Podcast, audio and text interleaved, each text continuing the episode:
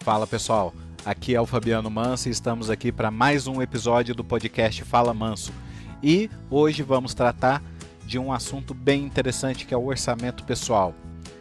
Como os custos invisíveis, como o dízimo pessoal pode mudar a sua forma de tratar o seu orçamento. Bora acompanhar?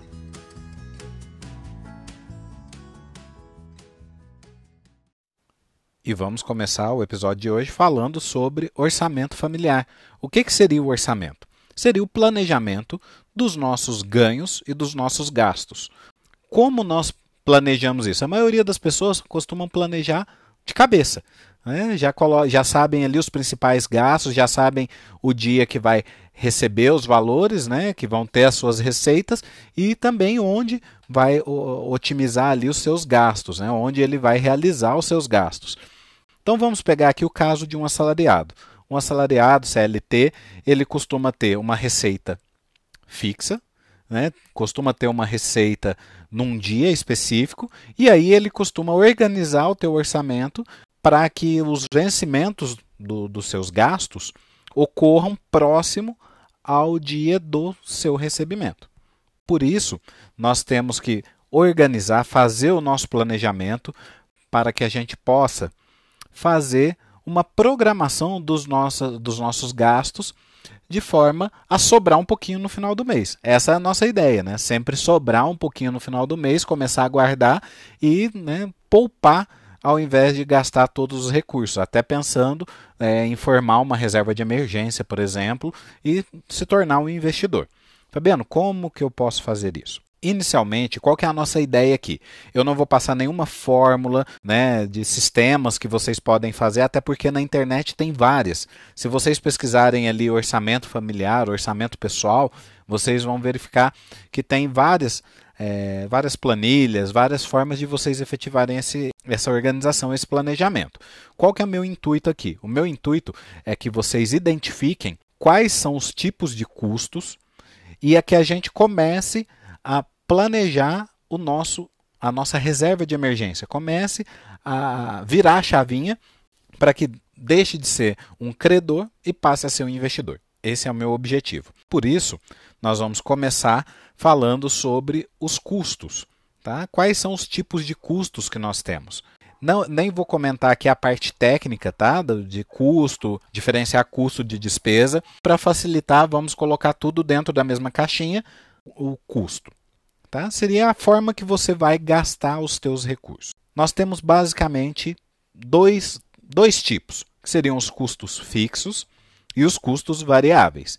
E eu vou incluir ali, né, no modo fala manso, o terceiro tipo de custo, que seria o custo invisível. Custo fixo é aquele valor que será semelhante, será igual num longo período de tempo. Vou citar um exemplo aqui: mensalidade escolar, aluguel, eles têm né, o prazo ali, por exemplo, de um ano, ele não vai mudar o seu valor. Ele não vai mudar, por exemplo, o aluguel se você viajou e vai ficar alguns dias fora de casa. Isso não muda, porque o valor é fixado e você tem que fazer aquele pagamento mês a mês.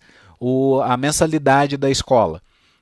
A, a, mensalidade não vai diminuir se você se a criança, por exemplo, né, ou se você não for a, a aula naquele dia. Ele sempre vai ter aquele mesmo valor. O outro custo é o custo variável. Esse sim, ele tem influência da quantidade de vezes ou da quantidade de dias que você utiliza aquele serviço. Então, vou citar o exemplo aqui da conta de energia elétrica.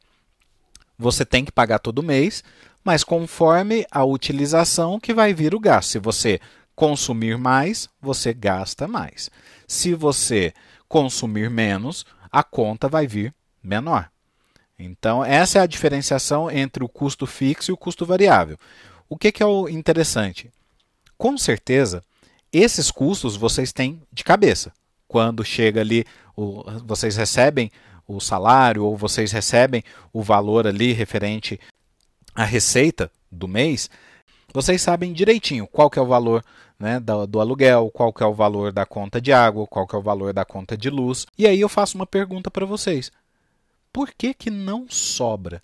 Você faz o cálculo de cabeça, fala assim, não, eu recebi mil reais. Então eu vou gastar 400 reais com aluguel, vou gastar ali 200 reais com mercado, vou gastar 100 reais de luz. Vocês fazem todo aquele cálculo de cabeça, ah, vai sobrar ali uns 200 reais. Já se perguntaram por que, que não sobra? E aí que nós vamos entrar com o conceito de custo invisível. Custo invisível é exatamente esses pequenos gastos, esses gastos que ocorrem, que são imperceptíveis no seu dia a dia. E aí, quando você para para pensar, você gastou todo, toda a tua receita e não sobrou para você guardar. Fabiano, como que eu vou identificar esses custos invisíveis? Esses custos invisíveis, gente, são é, em grande parte é, vinculados a atividades de lazer ou atividades que, é, que estão no, no teu bem-estar. Então, vou citar um exemplo aqui. Você vai num restaurante com a sua família. O gasto do restaurante você até prevê. Só que o estacionamento, às vezes, você não prevê. Aquele sorvetinho que você toma no decorrer do dia, aquela balinha, aquela cervejinha com os amigos, isso provavelmente não fica no teu orçamento. Aquele churrasquinho do final de semana, provavelmente ele não está enquadrado ali no, teu orçamento mental, porque ali você já tem a previsão dos gastos fixos e dos gastos variáveis, né? dos custos fixos e dos custos variáveis. Quando você né, percebe que existem esses gastos, aí sim vocês começam a se organizar tá? para que vocês consigam ter um orçamento bem próximo da realidade de gastos de vocês. Fabiano, então eu tenho que eliminar os meus custos invisíveis? A resposta é não. Por quê? Porque esses custos invisíveis, eles estão, na maioria das vezes, atrelados a uma sensação de bem-estar, uma sensação de liberdade, a uma sensação é, que, que é positiva para vocês, que às vezes é fugir da rotina, é fazer um passeio. Isso não tem preço, tá, gente? Então, qual que é a minha ideia aqui? É que vocês consigam monitorar esse custo invisível para que vocês diminuam é, alguns custos que não são tão necessários. Então, vou citar um, uma, uma situação aqui. É, Fabiano, todos os dias eu tomo um suco de laranja na rua. Se eu paro de tomar o suco de laranja todo dia na rua e começa a tomar duas vezes por semana, quando você vai, por exemplo, tomar uma cervejinha com os amigos, é o, é o teu momento de lazer, é o teu momento de distração. Então você não tem que eliminar os custos invisíveis, mas você tem que aprender a monitorar esses custos invisíveis. Então, esse tipo de, de situação que é, que é monitorável e que faz com que vocês percebam, às vezes, por onde está vazando o orçamento de vocês, por onde está saindo esse dinheiro. Né? É, Fabiano, eu vou, eu vou comer pizza com a minha família toda semana. Eu saio para com, comer pizza. Talvez o fato de você juntar a família na cozinha para fazer a pizza, assar a pizza em casa, comer a pizza em casa, vai ter um efeito tão importante ou até maior do que o fato de você sair de casa para levar a família para comer a pizza. Né? Claro que, Fabiano, eu faço isso uma vez no mês. Ok. Mas se eu faço três vezes ao mês, eu posso diminuir ali para uma ou duas vezes. E, a, e, essa saída já vai, dar, já, já vai gerar um, uma economia, já vai gerar né, uma redução no, nos gastos que vocês têm. Então eu vou fazer o seguinte: eu vou fazer o seguinte comparativo. Imaginem que vocês todo mês recebam uma caixa de bombom com 10 unidades. Legal, né? E aí vocês têm a opção de consumir esse, essa caixa de bombom do jeito que vocês desejarem. Tem três possibilidades. A primeira é comer a caixa de bombom sozinho. A segunda é comer a caixa de bombom juntamente com os seus familiares. E a terceira seria guardar um bombom ou dois bombons, né? aí vai ser conforme a, a ideia de vocês. Vamos pensar no seguinte aqui. A terceira seria guardar um bombom para que vocês consumam mais à frente. E aí, né, o restante ali dos bombons consumir com a família. O que, que isso significa, Fabiano? Vamos imaginar que cada bombom signifique 10% da sua, do seu orçamento. E aí, cada bombom consumido, você vai gastando 10% do seu orçamento. A primeira possibilidade, que seria consumir a caixa de bombom sozinho, é meio difícil, vocês entendem? Seria como eu trabalhasse, ganhasse meu dinheiro e outra pessoa pagasse as minhas contas. Seria o melhor dos mundos, né? Eu queria, todo mundo acha que queria essa situação. A gente sabe que é raro. Por isso, nós vamos falar aqui das outras duas possibilidades, que seria o quê? Fabiano, eu até tento guardar esse bombom, mas chega no final do mês, alguém vai lá e assalta a geladeira e leva o bombom que eu guardei com tanto amor e carinho. Provavelmente foi, foram os custos invisíveis que consumiram esse bombom. Tá? Então, quando eu consumo bombom com várias pessoas, né, com vários membros da família ali, então eu vou consumir o bombom com aluguel, com água de, com conta de água, conta de luz, telefone, é, despesas ali de, com alimentação, com transporte. E aí eu vou fazendo ali, né, vou consumindo os meus bombons conforme eu, né, vai, vai, conforme vai sendo o planejamento ali que já está na cabeça de vocês.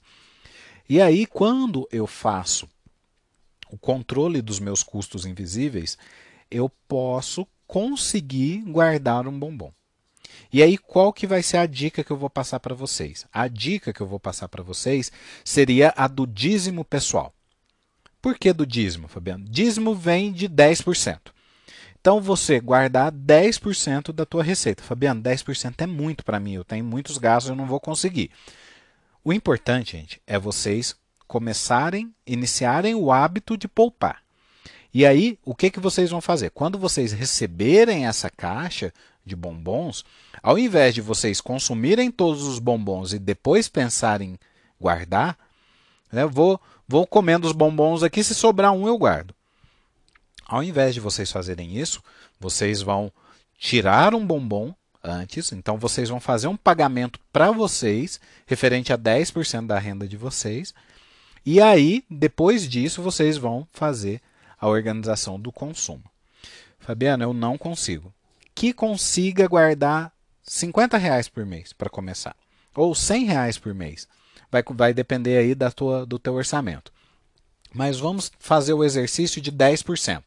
Se eu ganho mil reais, eu vou, inicialmente, quando eu receber, eu já vou retirar 100 reais. Posso guardar numa poupança, posso deixar em casa, posso deixar no cofrinho, vocês que vão definir a, a melhor forma. Mas o que, que é o importante? Vocês não mexerem nesse valor que vocês comprometeram a guardar. E aí, com os outros 900 reais, aí vocês vão organizar as receitas, as despesas de vocês.